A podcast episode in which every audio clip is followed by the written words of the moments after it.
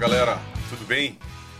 Pessoal da comunidade Governança e Nova Economia, a gente está aqui é, fazendo uma, um, um bônus track em relação ao nossa série do Board Canvas. E aí nada melhor do que ir para a prática mesmo, né? Tá falando um pouquinho direto com empreendedores, como que eles estão buscando alinhar essa perspectiva de, dos conflitos que hoje é uma característica muito dura dos negócios, né? seja pequenas, médias ou startups, elas têm dificuldade de alinhamento de sócios, de investidores, e na verdade isso é uma das maiores causas de falha no negócio. Né? Hoje a gente tem muito menos problemas de tecnologia, muito menos problemas de testar mercado, de ter práticas, e muito mais problemas relacionados a fazer esse equilíbrio entre expectativas, entre valores, entre entregas de um conjunto de sócios aí é, ao mesmo tempo que o negócio é, é, muito cresce muito rápido. Então eu, eu tive a, a, honra de trazer aqui dois, dois amigos que são empreendedores, são founders, começando aqui primeiro com o Vitor, da Escolari. É, é, você já se, se apresenta.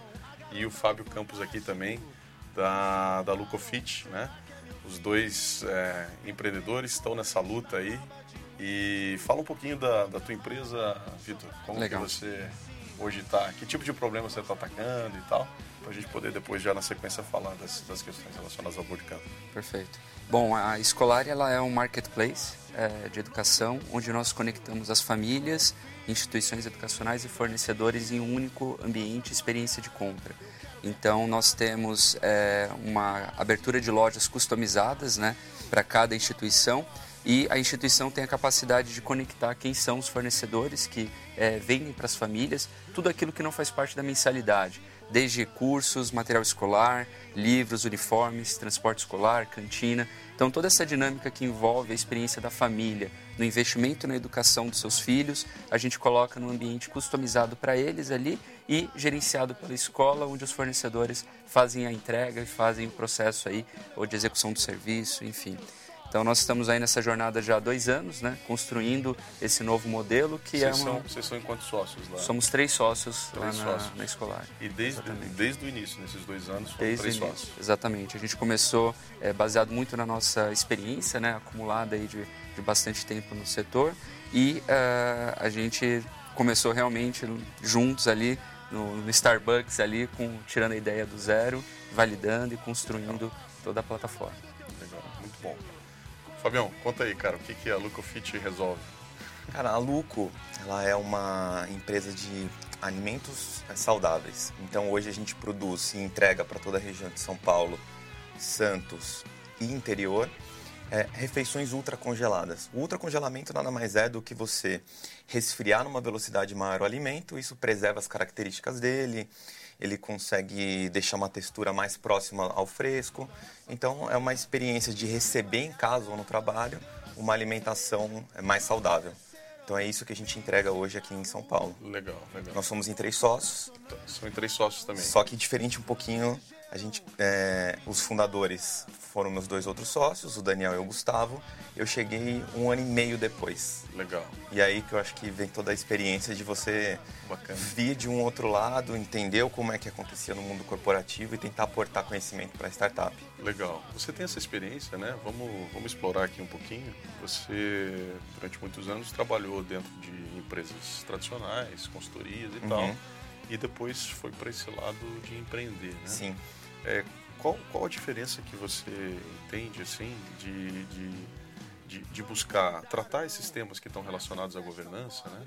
a controle, a compliance, dentro de uma organização grande e dentro de uma organização jovial como essa que você hoje é sócio? Sim. Eu acho que a grande diferença é que dentro de uma grande organização você é, é uma peça, mas o sentimento dentro de uma grande organização é que talvez você não se sinta tão dono quanto se você estivesse empreendendo. Então, quando você entra para o negócio de fato, você começa a ter aquele sentimento de dono. Né? O que, que o dono precisa fazer? Só que como eu já tinha aquela experiência anterior no mundo corporativo, como é que eu trago aqueles valores de compliance, de governança, de controle para uma estrutura de startup, que é muito rápida? É, a gente brinca no, no movimento de governança nova economia, né? Velocidade e algum controle. Algum controle. É, e esse- tem que ter. e é, esse algum controle é que é o vai, vai mudar, né? Perfeito. Por exemplo, você no caso tem um desafio que é um desafio de entregar é, comida é, sustentável, né? É, Comida Con- é, saudável. comida saudável. No caso do Vitor já é um- uma, uma entrega de valor que é diferente. Ela é, é pautada no, no sonho do, do pai, né?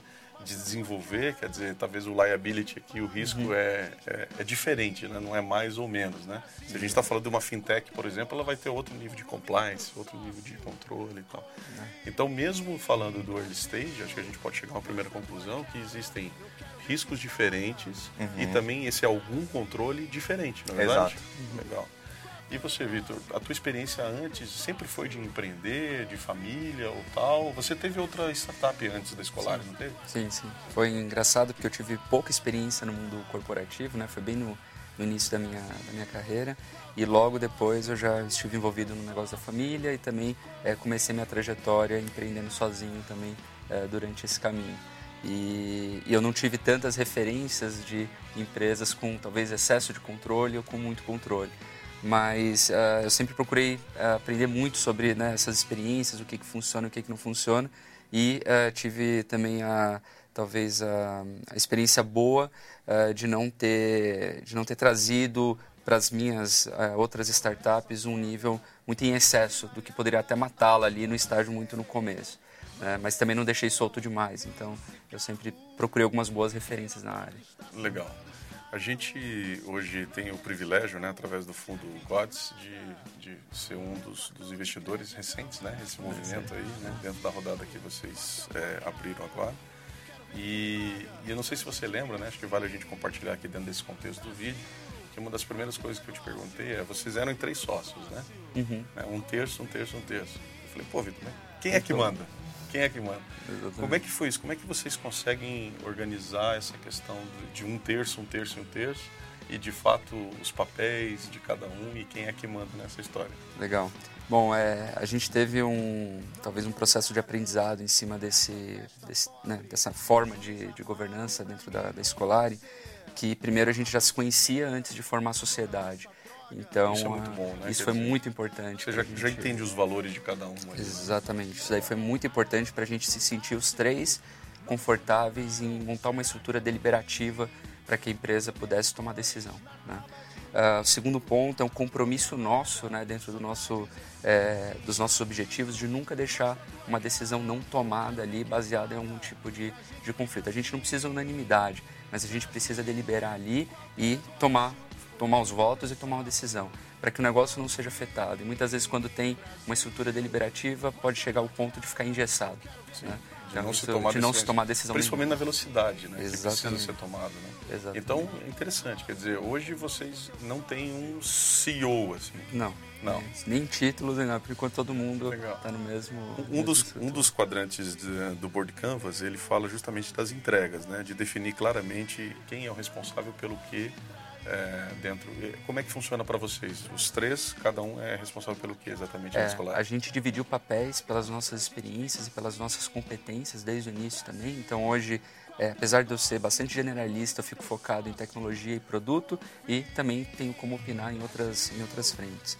É, o Anderson fica com a parte de operações e relações com investidores e estratégia, né, fazendo toda a conexão comigo e com também a área comercial. E o Eric com a área de relacionamento comercial e é, atendimento. Então a gente dividiu muito bem as áreas, a gente tem fronteiras e tem algumas sobreposições, tem overlaps. E o legal é que como a gente está num fórum eh, de três, a gente consegue rapidamente também sentar e debater muito bem sobre todas as visões. né? Então isso funcionou bastante. Legal. É um, um caso a, a ser estudado, a ser acompanhado aí, né? Não é fácil, é. É, daqui a algum tempo a gente, a gente volta aqui para contar como é que essa coisa está acontecendo. Vai, vai ser legal. Eu espero que dê certo como investidor. Vai dar certo, Deus quiser. Beleza. E você, Fabião, como é que você... é, vocês também são em três sócios, né? Somos em três sócios. Como é que a história você- foi um pouco diferente, Ah, pois né, não. Vitor? Porque nós não nos conhecíamos. O Daniel e o Gustavo, eles eram clientes de um outro empreendimento que eu tinha na época. E a gente passou a se conhecer é, a partir daquele momento onde eu tomei a decisão de ser o primeiro investidor da marca e construir uma loja física junto com eles, né? Ali na região dos Jardins.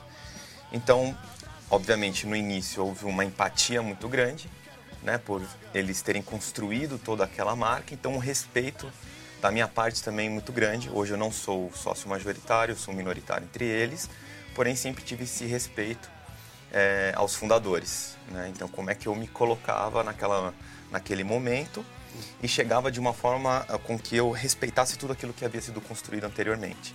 Legal. Ou seja, um super desafio, né? Um Quer super dizer, desafio. E também, de uma certa forma, uma, uma, uma maturidade dos sócios fundadores de perceber Exato. que eles, eles precisariam dedicar um slot aí dessa sociedade para um cara novo né, com algum tipo de entrega diferente. Né? Ou seja, a gente está falando dessa perspectiva das entregas.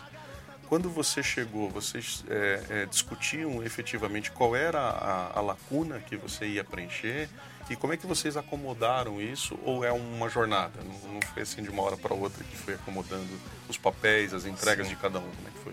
Foi efetivamente uma jornada, Anderson, porque como eu também tenho um perfil um pouco generalista, eu comecei a olhar e fazer um trabalho de diagnóstico da empresa toda.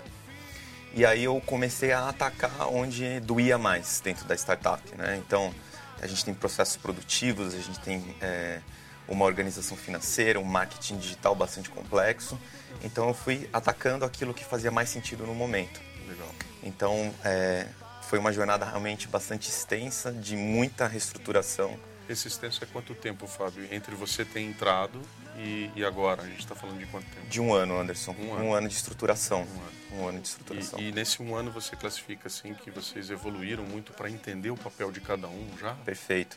Tem um, a gente usa uma ferramenta que a gente costuma usar em consultoria que se chama RACE, né? Legal. Então, como é que a gente define papéis e responsabilidades claros e a gente consegue, como sócios ali, realmente se estruturar e se dividir bem para que cada um atue e foque no, no, nos problemas que a gente classifica como prioritário. Legal. Ou seja, rodaram um RACE ali, uma a gente rodou um de, de responsabilidade entre rodou. os três. Entre os três. Inclusive, ah, esse RACE está vinculado ao nosso acordo de sócios. Uau, como uma legal. forma da gente. Sempre revisitar, como o boi de camas, daqui a pouquinho você vai falar. Tá. Mas é sempre importante você estar revisitando quais eram esses papéis e responsabilidades dos sócios. Beleza, legal. Vamos, eu até acabei entrando no assunto do Board Canvas comentando rapidamente. É, vamos, vamos colocar um pouquinho na tela o, o, o Board, é, que foi um, um produto inicialmente, para quem não acompanhou a websérie toda, né? Ele, a gente vai estar à disposição aí, eu vou colocar um link para que vocês possam assistir o restante todo do, do, das aulas mas ele, ele nasceu da quando eu terminei o livro Governança Nova Economia, eu olhei para ele, olhei para o conjunto todo e falei assim, puxa, ainda não está simples, né, para o empreendedor que eu fui ou para o empreendedor que somos, né? Como é que a gente pode pegar ambientes é, que são absolutamente joviais, tal, e dentro de uma mesa de bar, né, enquanto está discutindo, poder ter algum instrumento que possa rapidamente dar uma alinhada e principalmente nessas quatro perspectivas que estão aí na sua tela, né? A primeira perspectiva, valores a segunda expectativas, a terceira entregas e depois controle. Vale comentar que as três primeiras elas são é, muito íntimas do início da discussão de um negócio. Então, a diferença que a gente tem aqui do Vitor, por exemplo, ele já se conhecia, já tinha valores, né? já se conhecia um pouquinho. E no caso do, do, do, Fábio, foi um pouquinho depois, né? a chegada dele com outros dois fundadores que já estavam no negócio ele teve que tomar conta, tomar pé dessa, dessa situação. Indo, seguindo um pouco a linha do método ali do Board Canvas, eu queria explorar com vocês é, em que momento vocês, é, principalmente você, Fábio, discutiu valores, né? Ou seja, é, lá dentro de valores a gente tem um pouquinho algumas algumas coisas que são importantes. É discutir, por exemplo, o que é prioridade para cada um dos sócios, né? Uhum. É a família que vem em primeiro lugar, né? Não, mas tem gente que não é não é casado, não tem família, não tem filhos, né? Então é a saúde quem vem primeiro. É, existiam outros negócios, por exemplo, você contou que você tinha um outro business, né? Exato. Então qual era a prioridade? Eu não sei se os outros sócios também tinham. O que você pode comentar que essa questão, essa perspectiva de valores, principalmente de prioridades entre os sócios, foi em algum momento discutida na tua chegada, não? Foi, foi sim, Anderson. Como eu tinha esse negócio em paralelo também, foi questionado qual seria a minha dedicação Legal. ao negócio. Então também há uma amarração em contrato de que eu estaria permanente no negócio por pelo menos dois anos dedicado. Legal. Então, como você não conhece os valores dos sócios, foi uma forma, achei legítima à época, né? Deles conseguirem garantir, assegurar que eu realmente estivesse dedicado ao negócio, uma vez que eu fui convidado a fazer é, ser parte do todo como sócio. Legal. E, e família? Família, é, questões pessoais, hobbies, né? Quer dizer, vocês chegaram a esse nível de discussão, assim, de prioridades ou não?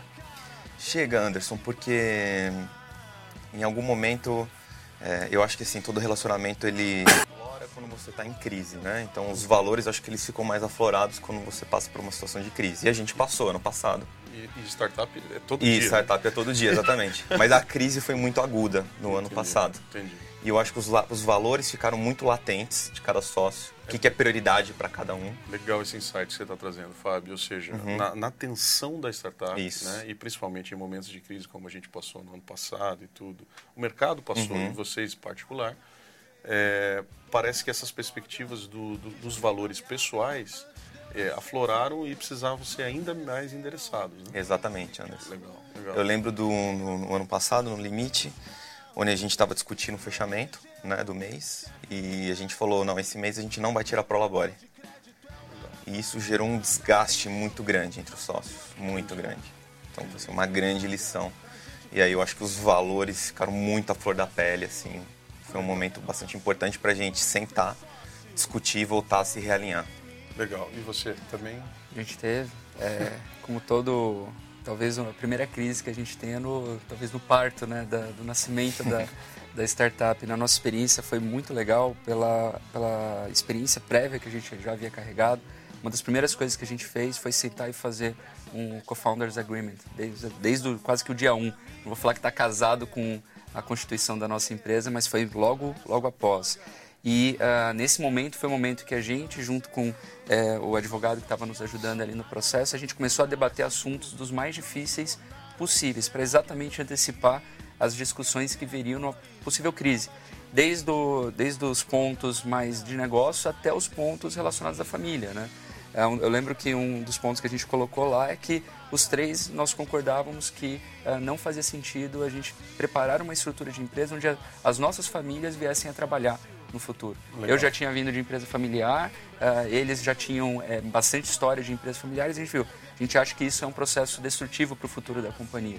Então, desde o início, a gente já Legal. colocou estabelecendo esse nível de controle, entendeu? Ótimo. Então, assim, Ótimo. saídas, Legal. expectativas de venda, todas as discussões que no momento do acontecimento são difíceis de ter, porque talvez as zonas de de possível acordo ali estão muito distantes, aquele momento ali, quando está tudo um pouco mais é, tranquilo e branco, é mais fácil. Né? Legal. Ou seja, você traz um outro insight muito poderoso, né? Quer dizer, a gente, de repente, acha que não é o momento de tratar essas perspectivas de fundamentos, né? Do que depois vai ser a governança das grandes empresas, ou seja, entra a família, não entra a família, mas na verdade é o contrário. É o momento. Se eu tô, se eu tô começando agora e eu tô ainda encantado por tentar fazer essa grande transformação, resolver esse grande problema que a startup se predispõe a fazer, talvez seja o melhor momento né, de, de, já equacionar e endereçar essas questões. É, talvez a analogia do casamento, né? Você não casa com quem você não conhece os valores e tudo mais. E se todo mundo fizesse um prenup ali, estabelecendo qual que são, né? Talvez os pontos maiores ali, talvez os casamentos durassem mais, né? Pra, Legal. Pra poder... Uma outra, uma outra perspectiva que a gente tem de valores aqui no quadrante do Board Canvas é a questão de ética e caráter, né? Então, no teu caso, você, você conhecia, vocês, desculpa, vocês já tinham feito é, alguma coisa juntos. Uhum. Isso já te permitiu ver quem eram essas pessoas do ponto de vista de ética e caráter. E no teu caso, Fábio, é, como é que foi, assim, conhecer pessoas novas, né? Vocês estavam ainda como cliente, né? Uma relação cliente-fornecedor. Exato. E, e, perceber de lado a lado a característica de, de comportamento ético, de comportamento de caráter, nesse começo onde a gente não tem tempo para fazer uma política, né? Uhum. É, você, imagino, vocês têm política de, de, reembolso escrita dentro da startup? Não tem, né? Tem uma planilha. É, tem uma planilhinha lá, né? Quer dizer, se alguém almoça mais caro lá numa viagem, Opa. lá, dá um puxão de orelha e tal, mas como é, que, como é que funciona esse negócio de reparar ou de, de alinhar a questão de ética, caráter, uhum. conhecer isso?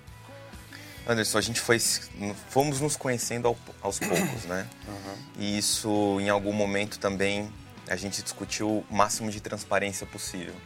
Então, se eu não gostei ou se eu não aprovei um comportamento, um, um comentário, alguma postura, a gente falava um para o outro. Ou seja, uma transparência total. Transparência. Um pouco da, da pegada da Netflix aí, né? Exatamente. Transparência aguda mesmo. Aguda, porque a gente entendia que o pilar expectativa era um dos mais importantes. A gente sabia que elas iam se, poderiam se modificar ao longo do tempo, mas quanto mais alinhado a gente tivesse as expectativas, né, de dessas essências, caráter e tudo mais, a gente estaria melhor para construir uma relação de longo prazo. Legal. Ou seja, um outro super insight que você traz então, Fábio, que é a gente, quando não tem política, né, e a gente talvez não conheça exatamente os valores de cada um, a, o jogo da transparência total aguda para que, que isso vá sedimentando e formando o, os valores e a própria política lá na frente da empresa. Né? Exatamente. Não levar para casa, realmente falar na hora. Legal. Eu me lembro várias vezes falando, Daniel, não gostei disso, Gustavo, não gostei daquilo. Legal. Então, vai, né, já se acerta e bola para frente. Legal. E aí entra uma característica cultural nossa, né, do, do, brasileiro, né? A gente não fala, né? Exato. A gente quer poupar as relações, a gente quer ser aquele cara amigo de todo mundo e numa Exato. sociedade isso é muito ruim. Exatamente. Legal. Não dá para ser assim, você é, literalmente tem que falar. Tem que ser menos latino. Menos. Legal, muito bom, gente. Vamos avançando aqui para o quadrante de expectativas, que é o nosso segundo quadrante lá, é, que ele tem três perspectivas. Eu vou jogando aqui as, as os insights e vocês vão trazendo, está super rico. Muito obrigado aí pela colaboração de vocês. Nas expectativas a gente tem a questão principal ali que é a velocidade e objetivos, né? Por exemplo, definir o que é sucesso, né? É, isso é um é, é pode ser diferente para cada sócio, né? A, a, velocidade de crescimento também, né? Quer dizer, a gente vai fazer um, um triple, triple, double, double, double. Não, a gente vai crescer, a gente só vai dobrar de um ano para o outro. Quer dizer, como é que funciona? Como é que funcionou isso para vocês? Como é que vocês definiram e alinharam o que era sucesso e qual era a perspectiva de crescimento? Ou isso foi vindo depois? Como é que eu acho que na nossa experiência também tem sido um processo em construção, tá? Porque uh, a gente, por mais que faça o esforço de tentar uh, planejar e visualizar tudo, né, daqui para frente, uh, muitas variáveis vão entrando no meio do caminho. Então, ela vai quebrando premissas que a gente havia estabelecido lá atrás. Então, uh, a gente estabeleceu o objetivo, talvez, uh, principal, que é um objetivo macro, mensurável tal, que é o quão grande a gente quer ser dentro do, do setor. E aí, aos poucos, a gente vai direcionando as variáveis para nos colocar nesse caminho. E tem talvez um outro extremo, que é o que, que é o sucesso final do projeto. Para um é vender, para o outro é fazer o IPO na Nasdaq, para o outro é, é vender para um, um estratégico, para o outro é receber um Para o outro não é vender, né? Pro outro é não é criar a empresa dos sonhos. Exatamente. Qual que, quais são essas linhas? A gente é, discute, rediscute e vai sempre, é, talvez, é, re, é, redesenhando um pouco esse cenário mas sempre em prol do sucesso do negócio. Acho que isso é uma das coisas que a gente trouxe lá de trás. É, é uma viagem, às vezes, que a gente faz, é qual é o objetivo, onde isso vai nos colocar lá na frente. Né? Legal. Então isso, então, então isso tem sido um aprendizado. Não, foi, não é uma coisa que, que assim, né, nesse acordo que vocês fizeram, vocês definiram. A gente definiu uma linha. A gente definiu, definiu uma linha. Uma linha do que a gente quer. De crescimento e tal. Exatamente. Tá. Mas nunca é, ela é talvez rígida o suficiente para dar o, o que, que vai acontecer, né? Legal. Que é uma outra perspectiva que tem também das expectativas no quadrante do Board Canvas, que ele fala das, do, do apetite a mudanças. Né? Quer dizer, uma coisa é definir o baseline, Exato. mais ou menos a gente vai fazer isso aqui vai ser sucesso para a gente, mas a própria jornada nos leva a mudanças dessa perspectiva. E aí talvez a discussão mais, é mais interessante seja o quanto a gente está disposto também a mudar. Né? Quer dizer, se, se o Fábio, por exemplo, hoje faz comida saudável, uhum. né, por uma questão de, de valor, de perspectiva de vida, de achar que isso é uma contribuição, e os outros sócios também, se tiver que mudar para fazer comida que não seja saudável, é, uma, é aceitável para os sócios? Uhum. Talvez nesse momento de expectativas esse seja um pouco do que possa ser discutido. O que, que você acha, pai? Exato, Anderson. Eu, o que eu lembro muito assim das nossas discussões era que os valores eram muito as expectativas eram muito diferentes para cada um. Do que é sucesso e do que seria do que é crescimento sucesso do que seria um crescimento. Então um sócio mais focado no, no, no curto prazo né no prolabore né, precisamos aumentar isso. Outro mais focado no valuation da empresa e outro mais focado talvez na parte comercial. Como que a gente faz isso daqui tomar velocidade. E as discussões eram foram muito intensas assim porque quando há choque de expectativas e valores é, tem muito desgaste. Então, de novo, a transparência de você voltar e falar um para o outro do que, que a gente está construindo e de sempre voltar ao propósito, né? Qual é o nosso propósito aqui como startup, como pessoa, para que a gente tenha um norte e consiga seguir. Legal. Esses valores mais fortes. É claro, né? Eu, eu lembro da minha época também de, de empreender. É, é, é, é, utopia achar que a gente vai entrar em consenso sobre todas essas perspectivas que estão aqui, né? Quer dizer, Exato. É, não, as pessoas são diferentes naturalmente e sócios são pessoas, né? Uhum. é, que também têm suas diferenças.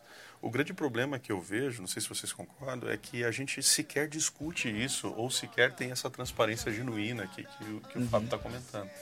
E aí, por exemplo, quando eu recebo um investimento, quando eu dou um salto de crescimento, em que isso teoricamente seria bom, na verdade ele, ele potencializa os desalinhamentos. Uhum. Porque eu sequer discutir, eu sequer sei exatamente como pensa, uhum. é, qual é a expectativa que po eu posso não concordar mas eu sei que a expectativa do outro sócio em relação ao crescimento é diferente da minha. E eu sei que quando esse tema for tocado na sociedade, no caminhar, no dia a dia, eu tenho que ter um certo cuidado para lidar com isso ou endereçar isso num outro momento. Não é um pouco por aí? Quer dizer, e, em função da gente não, não a, é, achar que eu não vou conseguir fazer o alinhamento, eu sequer discuto e sequer entendo as partes de cada lado. Né? É, Tem até um exemplo bem simples disso, que é perguntar para o sócio qual é o valor que no final do dia vai deixar ele feliz ali. Qual é o valor financeiro no final do, da jornada ali que ele vai ficar satisfeito. Alguns podem falar 10 milhões, outros 1 bilhão, outros 10 bilhões. Pô, aí você tem um sério problema para lidar com que velocidade você vai dar, o negócio permite isso, então ali já tem um sinal claro de desalinhamento. Agora, por que esperar chegar a proposta de 20 milhões para poder gerar um, um, um, desalinhamento e discutir, pô, o cara que quer 10 bilhões, ele nunca vai aceitar esse negócio. É verdade. Né? Legal, então, muito bom. E isso tem um pouco a ver também com o último, a última dimensão de, de expectativas, que é a questão dos riscos, né? É, e, e, riscos é um pouco assim, né? É, o que, que é risco aceitável, o que, que não é risco aceitável. É, vocês discutiram isso em algum momento nessa jornada? O que, que era, o que, que era aceitável, o que, que não era? Uhum. É, assim, é que pô, quando a gente está empreendendo tudo é risco, né? Então fica até difícil separar. É, mas a nível de compliance é, é muito claro entre nós que a gente não pode fazer nada é, que beire o ilegal, né? Então, o mais básico do compliance é a gente está 100% em compliance com tudo aquilo. E a gente tem um agravante, né? No nosso caso, a gente trabalha com educação, com dados é, de, de crianças, com o mais importante para a família. Então, tudo que tange a legislação, né, do ponto de vista de risco, a gente tem que estar tá em compliance. Agora, quando a gente entra em risco de negócios, é, isso é constantemente debatido oh, o quão concentrado a gente vai ficar num determinado cliente. Pô, essa estratégia aqui ela pode minar essa outra. Então isso é constantemente debatido, a gente faz encontros ali semanais para poder sempre estar tá, é, rediscutindo os nossos OKRs lá, né?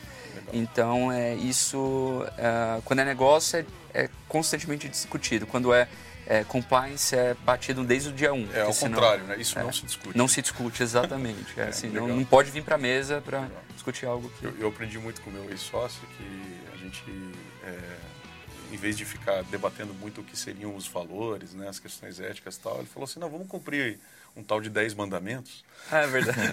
que é um, um, um cara... já resolve. É, um já pessoal resolve. meio antigo aí que deu uma relacionada nos itens, Muito né? Bom. E eu falei, pô, é isso mesmo. É isso e você, Fabião, riscos aceitáveis, não aceitáveis? É uma jornada também? Como é que vocês tratam esse tema? Sim, e muito parecido com o Vitor. Do lado de produto, a gente mexe com a saúde né, da, do, do nosso cliente. Então a gente está levando a alimentação até a casa dele, até o trabalho. Então o cuidado e o rigor que a gente tem que ter com as normas, com a vigilância, com valores nutricionais, até do lado também de quem são pessoas alérgicas a certos ingredientes, né? Então tem que ter um rigor é, indiscutível nesse sentido. Uhum. Então a gente buscou incessantemente a profissionalização, consultorias, como ser melhor, quais são os controles. Então esse lado, a gente não assume qualquer risco nesse sentido. Legal. Do lado de negócio, é, a gente foi investido também. E o que acontece quando você é investido e a gente apanhou isso na prática foi que você, é, como está com caixa, você esquece de vender.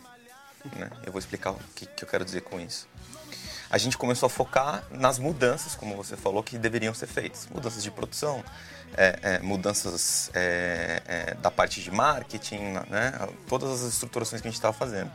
Mas onde é que estava, cadê o mindset da venda, né? Então, assim, a gente esqueceu por algum momento de vender e a gente estava se preocupando com outras coisas. Então, do lado de negócio, eu diria que a gente não assume mais o risco de esquecer de vender, de estar tá focado é, em realmente trazer receita, de buscar faturamento. Legal. Porque depois o resto você consegue de alguma forma estruturar. E, e acomodando, né? Exatamente. E, e no caso, é, na, na, brincadeira do. não, não é aceitável discutir o que é ilegal, imoral. E no teu caso, nem o que engorda. Exato. Isso a gente não aceita. Se puder só complementar também, Anderson, ah, é, tem um cuidado muito grande com as gray areas né, que a gente tem na nossa cultura também onde muitas vezes é, fatores externos podem trazer pontos de discussão de, pô, dá para dar um jeitinho aqui, outro ali, cara, isso aí tem que ser minado na hora, Sim. porque uhum. esse é o maior perigo para, no dia a dia, às vezes por um drive errado, a gente assumir riscos que são incoerentes com os nossos valores, né? Perfeito, então isso é muito perfeito. importante. E esse é um dos grandes motivos, acho que da, da mobilização hoje que a gente tem dentro do movimento né, de governação da economia, porque a percepção de que num país estigmatizado por, por às vezes fazer negócios né, é, com frequência que nem sempre são corretos, a velocidade que os negócios da, da, dessa veloz economia propiciam só pode acelerar né, uhum. né, os desvios. Né? Então acho que um cuidado e, e, parabéns pela preocupação que vocês têm. Né? Eu acho que a gente precisa de mais empreendedores que tenham é, esse, esse estofo e essa, essa predisposição de dizer assim, não, aqui eu não abro mão dessa questão e eu vou fazer esse negócio de uma maneira correta, né? Muito uhum. bom. Vamos lá, vamos avançando aqui, já partindo para uma parte final, falando um pouquinho de entregas, né? Que é o nosso terceiro quadrante. A gente acho que comentou um pouco desse quadrante aqui no começo, quando falou das responsabilidades que cada um é, entrega e tal. O que a gente não comentou, que é uma, uma perspectiva aqui interessante, é a questão do fôlego financeiro, né? Então, cl claro que cada um tem a sua condição pessoal, né?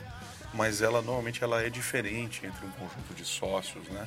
Que eu chamo de altivez financeira, né?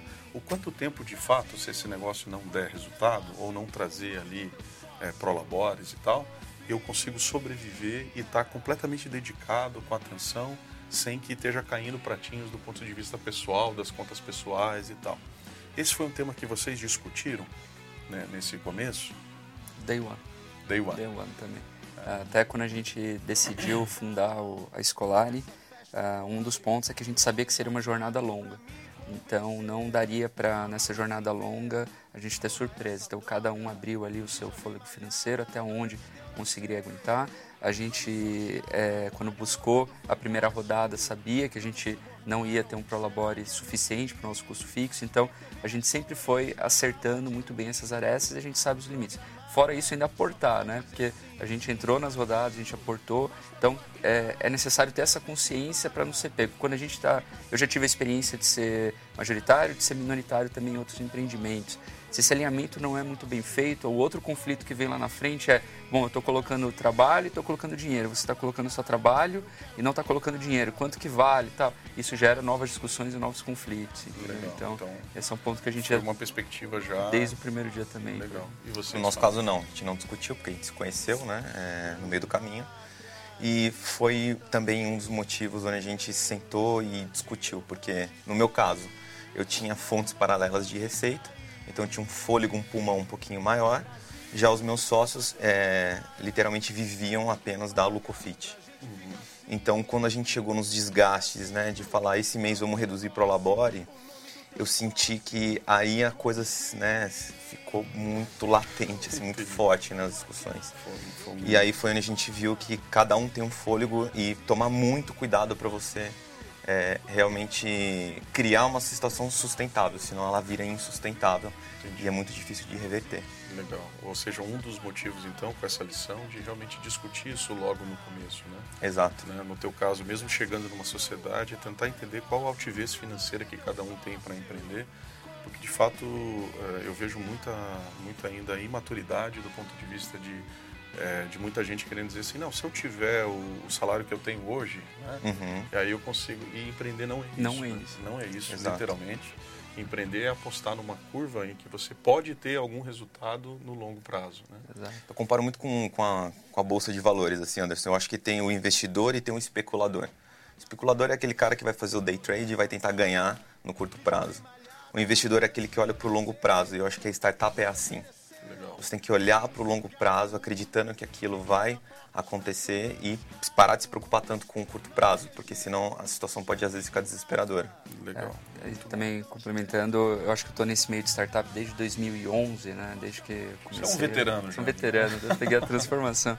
E o que eu vi de startups morrendo porque chega em determinado estágio, ela pode até ter recebido investimento, né? Ter ali um, um cash flow inicial, mas quando entra em discutir é, pro labore, ou que acabou o dinheiro, ou que precisa de mais, aí a situação acaba, aliás. A sociedade acaba, o business acaba uhum. e vai tudo para o espaço.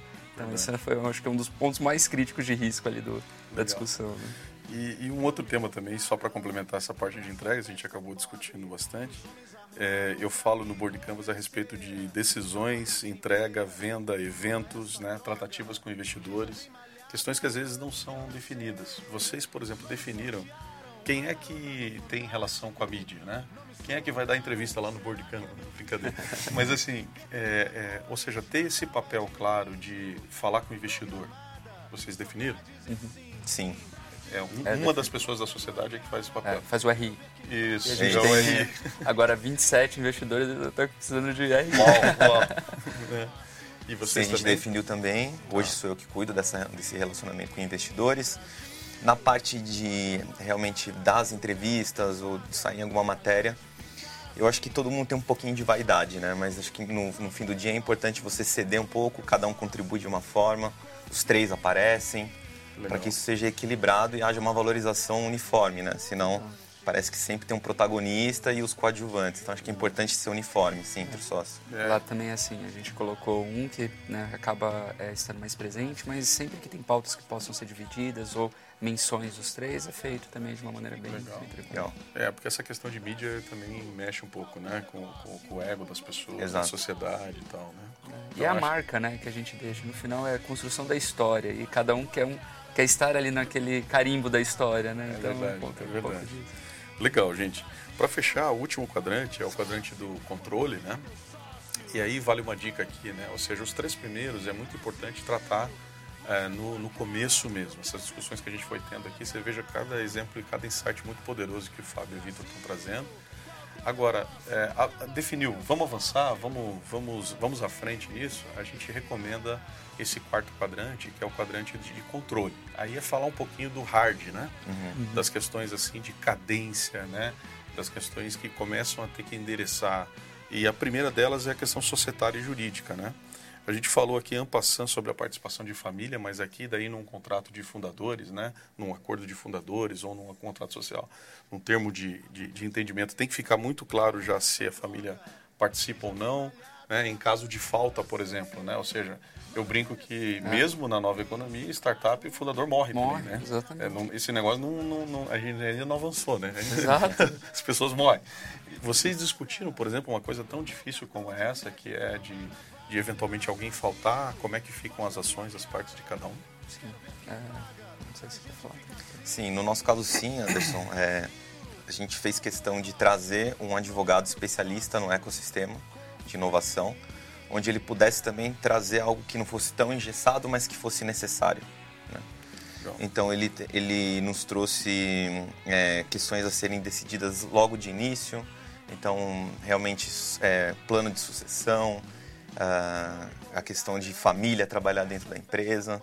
Então ele foi amarrando, colocando essas blindagens entre aspas, né, para que a gente tivesse um contrato muito claro e muito firme entre todas as partes. Legal. E, e vocês têm questões de vesting também nesse momento, né? Ou seja, ir, investindo de acordo a metas ou coisa? Como é que funciona nos casos de vocês? É, até só no ponto da, do, da questão de falecimento também, que eu acho que tem uma história interessante, que quando a gente estava discutindo é, calhou né, de em determinado evento a gente conhecer um empreendedor que algumas semanas depois ele é, faleceu no acidente de carro. E aquilo foi muito emblemático para mim, porque todo o negócio dele que estava num, numa ascensão foi colocado também em xeque ali para os sócios que ficaram e para a própria empresa. Então esse foi um dos pontos que a gente discutiu, estabeleceu algumas regras do que né, acontecer, como que a família do outro empreendedor vai ser suportada, até que ponto, né? Porque tem tem toda essa discussão também das dependências, né? não só é. do, do, empreendedor. E o segundo, sobre vesting, a gente colocou o vesting de tempo, né? Para permanência dos, dos fundadores do negócio, até ali um estágio que o negócio já esteja mais maduro, porque no final do dia somos nós ali. Se não tiver um, já vai ficar capenga e já vai colocar em risco. Certo, legal. É, é, nesse momento também é importante a gente discutir um pouquinho do stock pool, né? Ou seja, será que está completo o time ou quanto a gente vai dedicar desse, de ações e tesouraria para novos reforços que sejam chave, né? Que sejam importantes dentro do. Vocês também discutiram isso? Hein? Sim, e a gente tem um stock pool realmente para é, trazer esses recursos chaves, né? Estratégicos assim. Legal. Então, dentro da Lucofit a gente brinca que a gente é uma empresa de marketing digital barra TI que produz comida, né, por consequência. Por acaso. Por acaso. Então tem alguns recursos como o executor de toda a mídia digital. É, a gente está buscando agora um CTO para o negócio. Então são algumas pessoas que a gente entende que a gente tem que dar alguma forma de vesting também e de stock options para poder participar e para se sentir dono, porque serão peças extremamente fundamentais para o negócio. Legal. A gente fez a mesma coisa na primeira rodada de investimento, já, já estabeleceu ali no acordo o percentual que ficaria, né? E esse percentual foi transformado em dinheiro e a gente às vezes coloca ou como retenção ou como política de contratação também. As primeiras saíram há pouco tempo, né? Porque a gente também na de retenção a gente tem a preocupação de conhecer muito bem, principalmente quando a gente está trazendo pessoas mais novas, né? E na de contratação é quando você realmente quer alguém que é uma, um destaque ali, uma estrela em determinada área para poder estar tá com tá compondo a equipe, complementando. Legal. E um outro quadrante aqui, contratos e funding, né? Ou seja, é, eu vejo também às vezes um, um, embate entre vamos participar daquele programa, vamos buscar aquele, aquela, aquela aceleradora, aquele negócio e tal. É, vocês chegaram a discutir isso e entrar também em algum, em algum alinhamento do ponto de vista de que tipo de funding vocês buscariam? É, até se quiser. Uhum. Lá, Anderson, a gente sempre discutiu como é que a gente faz o funding, mas como é que a gente traz dinheiro com conhecimento, com inteligência para aportar no negócio. Então a gente sempre, entre os três sócios, tivemos um mindset de que dinheiro pelo dinheiro é, talvez deixasse a gente um pouco carente de estratégia. Tá. Então a gente sempre buscou o tal do smart money, né? Como que pessoas poderiam entrar com dinheiro, mas com muito conhecimento. Legal. E por isso a gente faz os, os reuniões de comitês com e, eles. E se eu não me engano, você tem um caso interessante, que é vocês participaram de um programa de aceleração do Google, que no meio do programa ele foi descontinuado, não tem? Não sei se pode Exato. compartilhar isso. A gente, em meados do ano passado, 2018, a gente participou de um programa de mentoria com o Google, onde eles nos ajudariam a montar todas as campanhas de digital, né? Investindo em algumas palavras bastante estratégicas para o mercado de alimentação. A contrapartida é que a gente fizesse um investimento maior em Google. Ocorre que a gente participou dessa mentoria e por uma decisão global do próprio Google, esse programa ele extinguiu, ele acabou no meio do caminho. E esse foi um dos grandes tombos que a gente tomou ano passado, tendo investido na estratégia errada. É, super lição aprendida aí, né, gente? É, a gente é. tomar cuidado.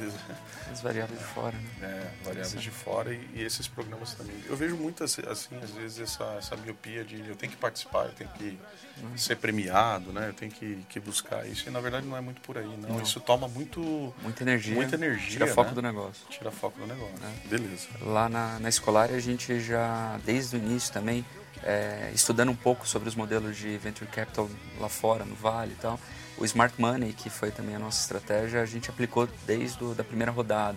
E até porque hoje a gente tem um pool de investidores maiores. Porque é, com a composição né, desses investidores, a gente ganha uma vantagem competitiva muito grande no mercado. E no mercado que somos first movers, é também uma barreira para novos entrantes é, repensarem talvez duas vezes na hora de competir conosco.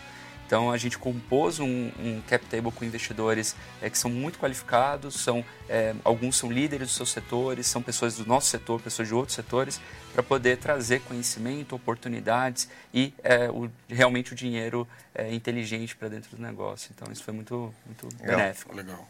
Eu, eu, agradeço o elogio por tabela aqui. De... Cadências de gestão e governança. Em que momento vocês trataram isso, é, assim, começando a estabelecer, por exemplo, ritos? Esses dias a gente estava fazendo um meetup é, na Fundação Dom Cabral com, com o, Glitz da Starts. E aí o Glitz estava falando que eles têm uma, uma sequência, né? É, toda segunda-feira, por exemplo, eles reúnem as principais sócios da Starts. É, e é uma galera ali, não lembro se é 18, 20 pessoas mais ou menos, que religiosamente estão endereçando, direcionando o negócio e tal, né? Como é que vocês estabeleceram esse tipo de cadência, assim, de, de governança para discutir as questões societárias e também de gestão, né? É, no nosso caso, a gente está construindo ainda, a gente está no processo de, de construção, a gente vem testando coisas diferentes ao longo do caminho, por exemplo, reuniões semanais, pô, tem assunto aqui para discutir ou vai reunir para... é uma hora que não vai agregar valor, então a gente está sempre revendo. A gente sentiu necessidade de montar alguns pequenos comitês, não burocratizados, mas no sentido de dar ali um fórum oficial para algumas decisões, até para cortar um pouco da velocidade em excesso. Então, comitê de produto tem decisões importantes de produto que precisam de input de várias áreas. A gente senta, discute, delibera e segue. Uh, decisões mais do dia a dia, cada um tem sua autonomia, né? Então é só realmente respeitar os valores da empresa e tomar as decisões na linha do que for melhor, né? Mas é um processo em construção, a gente não tá. tem uma fórmula exata, né? A gente testou ainda, muita coisa. Não tem ainda uma cadência definida. Não, e do ponto de vista dos investidores, a gente tem feito encontros trimestrais, né? Algumas vezes a gente encurta ou pode chamar algumas extraordinárias, mas como a gente fez um, uma estratégia de dividir os investidores por afinidades, cada um tem acesso direto para poder trazer conhecimento para a mesa e para é, não precisar juntar todo mundo para muitas vezes é, colocar um assunto. Né? Legal. Você? No nosso caso, sim, nós temos as cadências e acho que isso veio muito da experiência em multinacional, em grandes clientes, de você entender a, a, a necessidade realmente de estar com uma comunicação muito alinhada e isso ser extremamente estratégico e benéfico para o projeto. Então, uma das é, é, um dos encontros mais importantes que a gente tem é um call de 10 minutos todo dia, porque nossa parte de marketing digital ela é muito importante e a gente errou muito no passado. Então todo dia, por 10 minutinhos, a gente se fala o que, que deu certo hoje, o que, que deu errado e o que, que a gente vai fazer de diferente amanhã. E esse call é, fez com que a gente alcançasse o break-even da empresa, com que a gente conseguisse manter o passo de, de crescimento. Isso ajudou muito a gente. Legal. E alguns outros encontros onde a gente fica de pé, literalmente. Cada um fala por cinco minutos e passa um alinhamento geral entre todos os líderes para que a gente possa descer tudo aquilo que está acontecendo, principalmente ali em cima, né? Legal.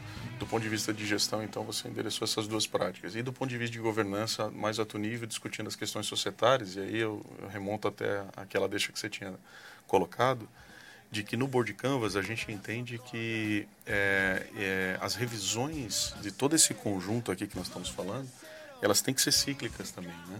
Porque a gente vai mudando, a gente, as nossas expectativas em relação ao negócio, os nossos valores, as nossas entregas também a gente vai mudando e é preciso que a cada tempo, né, os sócios estejam fazendo aí um um, um, uma, é, é. um refresh em relação a essas questões.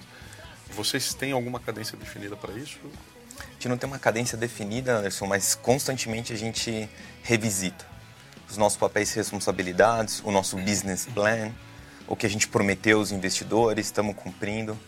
Porque não adianta, como você disse, né, Vitor, só acelerar demais e você não fazer algumas pausas estratégicas para você poder é, respirar. É, respirar. né? Exatamente. Legal. Muito bom. Bem legal. Último quadrante aqui, né? Para cumprir o nosso, nosso tempo e não estender mais. A gente tem a questão de propriedade intelectual, que aliás é um dos, dos elementos colocados agora recentemente na publicação do IBGC, um cuidado muito especial né, que o IBGC teve com esse tema da propriedade intelectual. Né? A gente teve a, a, oportunidade de colaborar aí com esse documento que saiu é, de uma maneira colaborativa dentro da comunidade. E aqui no, no, no, nosso Board Canvas, ele é o último, mas ele não é o menos importante, né? Ou seja, tratar como a propriedade intelectual vai ser endereçada dentro dessa, dessa, dessa sociedade. Isso foi um tema que vocês é, colocaram? É, do ponto de vista, né, quando a gente olha para o mercado aqui do Brasil, a gente está na área de tecnologia, a gente sabe o quão frágil ainda a propriedade intelectual é para cobrir aspectos tecnológicos, mas uh, tem na nossa estrutura a questão dos direitos do que for gerado né, pelos, pelos founders, até pelos próprios colaboradores. Então, um dos pontos que a gente cuidou é, bom, não tem discussão de quem é a propriedade aqui do código da plataforma. Então, aqui está também coberto. Agora, marcas, outros assuntos são coisas mais é, do dia a dia ali, tá, né? Entendi. Então acabou surgindo Então mais... o código, por exemplo, está endereçado dentro desse do acordo de fundadores. Exatamente. Legal. Uhum. E vocês, Marco? No nosso caso foi um tema até polêmico, porque como a marca carrega o sobrenome de um dos sócios, uh, em algum momento a gente discutiu um eventual rebranding da marca. Né? Então, como que isso seria pensando num cenário futuro, desvinculando um pouco o nome familiar e trazendo uma coisa uhum. é, pouco mais desapegada desse lado. Então foi um ponto bastante importante, né? a gente discutiu, onde a gente assinou como os três sócios né, a propriedade intelectual da marca, principalmente, então isso está vinculado ao nosso CNPJ hoje. Mas é uma questão ainda que a gente discute muito. Legal. Discute muito. Legal. No teu caso é mais branding mesmo. Mais e branding. No caso da escolar é mais a propriedade intelectual do ponto de vista da, do sistema, do né? Legal. É, gente, assim, muito obrigado. Acho que insights muito poderosos aqui, né? Eu é. coloquei vocês super no fogo, né? Convite em cima da hora. É bom que o pessoal saiba. Não, né? foi fantástico. Mas eu acho que a gente...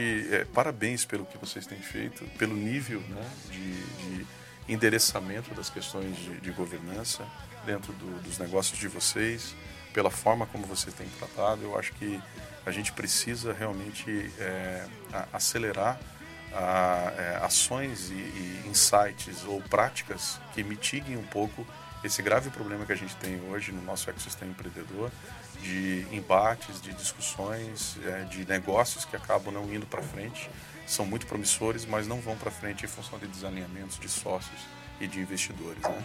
Então acho que esse trabalho é um pouco isso. A gente espera dar essa colaboração. Fica o convite para que vocês é, baixem, é, assistam os demais é, aulas né, do Erlane, que é gratuito. Né? Basta se inscrever aí dentro da nossa plataforma, baixar também gratuitamente o Board Canvas, baixar o próprio diagrama. Né? A gente tem aí um número de downloads muito significativo. Esse é um esforço também que está aberto aos insights, à colaboração de todos. Né? É um self-learning né? É, é, é de, de, de, a gente está cada vez mais aprimorando o Board Canvas, né? Ele já está aí sua, indo da sua segunda para a sua terceira versão.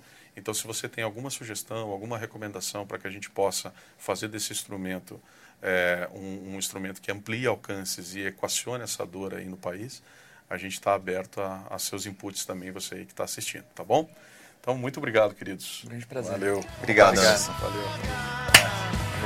Valeu. Até mais. Brasil, qual é o teu negócio, é o nome do teu sócio. Confia em mim.